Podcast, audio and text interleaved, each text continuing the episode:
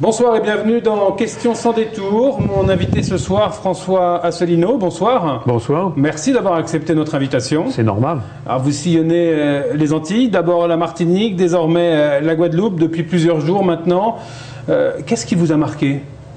Ce qui m'a marqué en Martinique et en Guadeloupe, la première chose, c'est le nombre de drapeaux européens qu'il y a partout.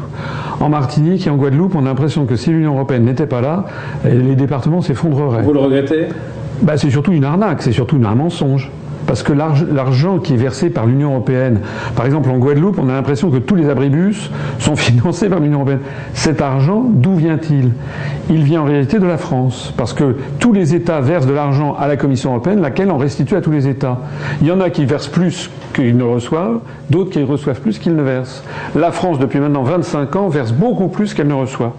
Pour que vos téléspectateurs comprennent bien l'arnaque, chaque année, actuellement, la France verse 23 milliards d'euros à la Commission européenne et elle reçoit, la France, 14 milliards d'euros. Donc il y a un déficit de 9 milliards, c'est De 9 milliards. Ça veut donc dire, non, ça, dis aussi autre chose.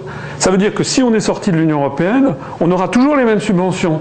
Sauf que cette fois-ci, on n'aura plus le drapeau bleu aux étoiles d'or, on pourra mettre le drapeau bleu, blanc, rouge. Et en plus, on aura 9 milliards d'euros, soit pour désendetter l'État, soit pour mener des, campagnes, par exemple, euh, de logement social, euh, euh, parce qu'il y a beaucoup de problèmes de logements sociaux, par exemple, en France. Et puis, si on est sorti de l'Union européenne, on aura aussi beaucoup d'autres facilités. Par exemple, l'octroi de mer sur les départements d'outre-mer. Mais L'octroi de mer, on le maintiendra pour protéger les économies locales de la concurrence à très bas coût qui est dans la région, mais on pourra diminuer les taxations en, en Martinique ou en Donc la, la sortie de l'Europe, c'est ce que vous prenez, c'est la réponse aujourd'hui à la crise alors j'ai quand même quelque chose à dire, c'est que ça fait 9 ans que j'ai créé l'Union populaire républicaine, donc ça n'est pas, je ne surfe pas sur les événements. Quand j'ai créé l'UPR, il y a 9 ans, le 25 mars 2007, le jour du 50e anniversaire du traité de Rome, tout le monde... C'était une date bien choisie Oui, c'était fait pour. Tout le monde pensait que j'étais, que j'étais fou. Hmm. Tout le monde me disait, mais l'Europe c'est la paix, mais on ne peut pas faire machine arrière, et c'est ça. Et puis, d'année en année, malheureusement, la crise de l'euro en Grèce, la crise de l'euro à Chypre, l'évolution des libertés publiques qui sont remises en cause. Maintenant, nous soutenons des gouvernements, euh, par exemple dans les pays baltes, qui ont fait des, passer quasiment des alliances avec des mouvements néo-nazis d'extrême droite, plus le bruit de bottes. La France maintenant est entraînée par l'intermédiaire de l'Europe dans des conflits avec l'Ukraine contre la Russie, en Syrie ou en Libye contre le monde arabo-musulman. Et tout pourquoi se, se, replier sur, sur soi-même aujourd'hui? La Suisse n'est pas dans l'Union européenne. C'est le pays au monde qui reçoit le plus de conférences internationales. La Norvège n'est pas dans l'Union L'Islande n'est pas dans l'Union européenne. Ce sont les trois pays que je viens de citer d'Europe occidentale qui se portent le mieux, selon les Nations Unies, par rapport à l'indice de développement humain. Ce ne sont pas la Corée du Nord. Pourquoi voulez-vous que si on sort de l'Union européenne, la France se transforme en Corée du Nord? Ça, ça fait partie de la propagande. Non. Une fois que la France sera sortie de l'Union européenne, elle entretiendra des relations avec tout son entourage. Vous savez, actuellement, nous avons 262 ambassades consulats et représentations dans le monde. Eh bien, si nous sortons de l'Union européenne, on enfermera deux, notamment la représentation à Bruxelles qu'on transformera en ambassade. Donc, en réalité, la France restera toujours liée au reste du monde. Ouais, vous pensez que ce qui se passe actuellement en Grande-Bretagne, euh, l'échéance d'un référendum hein, pour savoir comment ils vont continuer au sein de l'Union européenne, ça va vous servir? Ça va servir vos intérêts? En tout, cas, en tout cas, ça prouve que les débats que je porte depuis 9 ans, maintenant les gens ne rient plus, si vous voulez. Il y a 9 il y a 8 ans, il y a 7 ans, les gens faisaient ça en pensant quand, je disais ce que je disais. Maintenant, les gens ne rigolent plus du tout et d'un seul coup, ils commencent à s'intéresser à ce qu'on va. On a notre site upr.fr et le deuxième ou le premier site politique le plus consulté de France. effectivement, cette affaire anglaise nous sert, si vous me permettez. Ce que nous nous disons, c'est que l'Union européenne, en fait, est un processus de domination de type colonial mené par les États-Unis d'Amérique.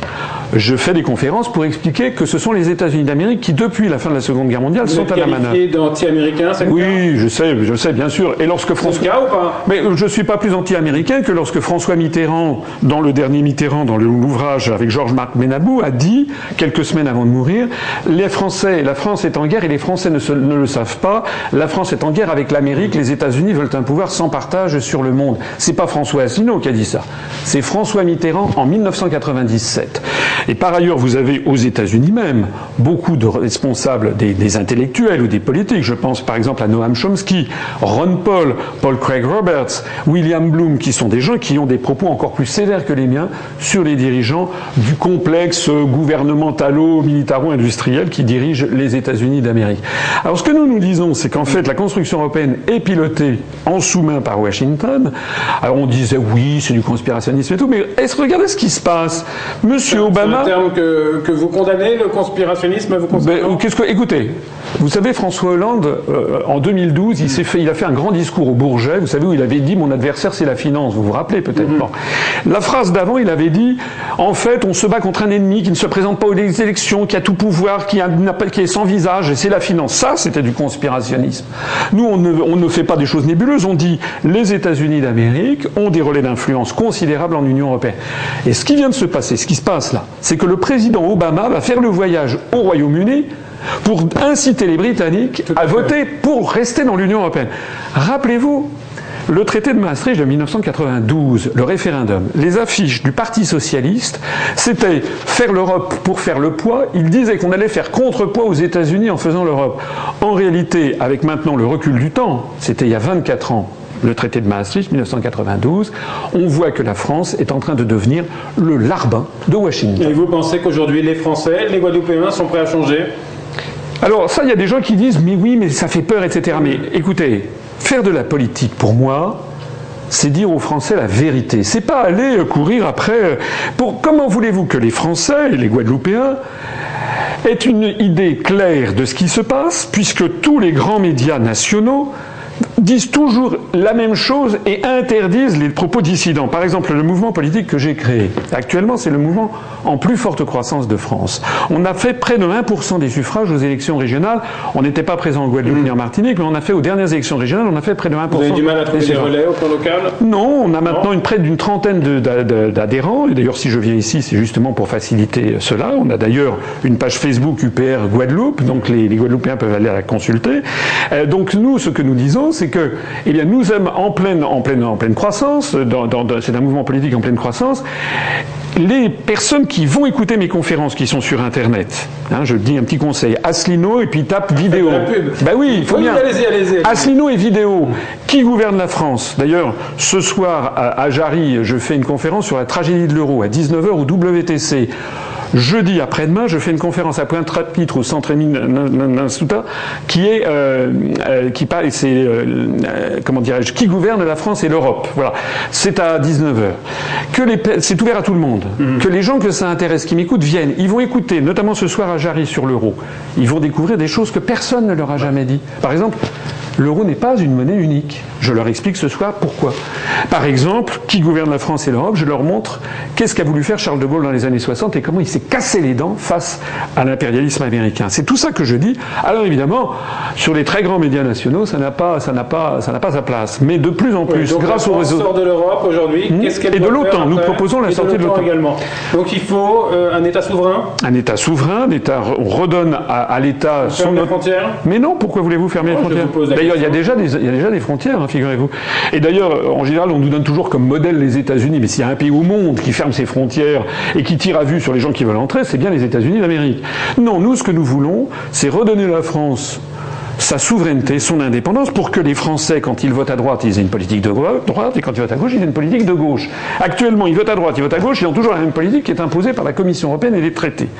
Une fois sortis de l'Union européenne, la France maintiendra, je vous l'ai dit, 260 ambassades et consulats dans le monde. Elle restera liée au reste du monde par 6636 traités bilatéraux ou unilatéraux. Et nous, nous sommes en faveur d'un rapprochement des BRICS, avec les BRICS, c'est-à-dire avec la Russie, l'Inde, la Chine, l'Afrique du Sud, le Brésil. C'est-à-dire le monde. plus loin, on s'élargit. Oui, c'est-à-dire un monde.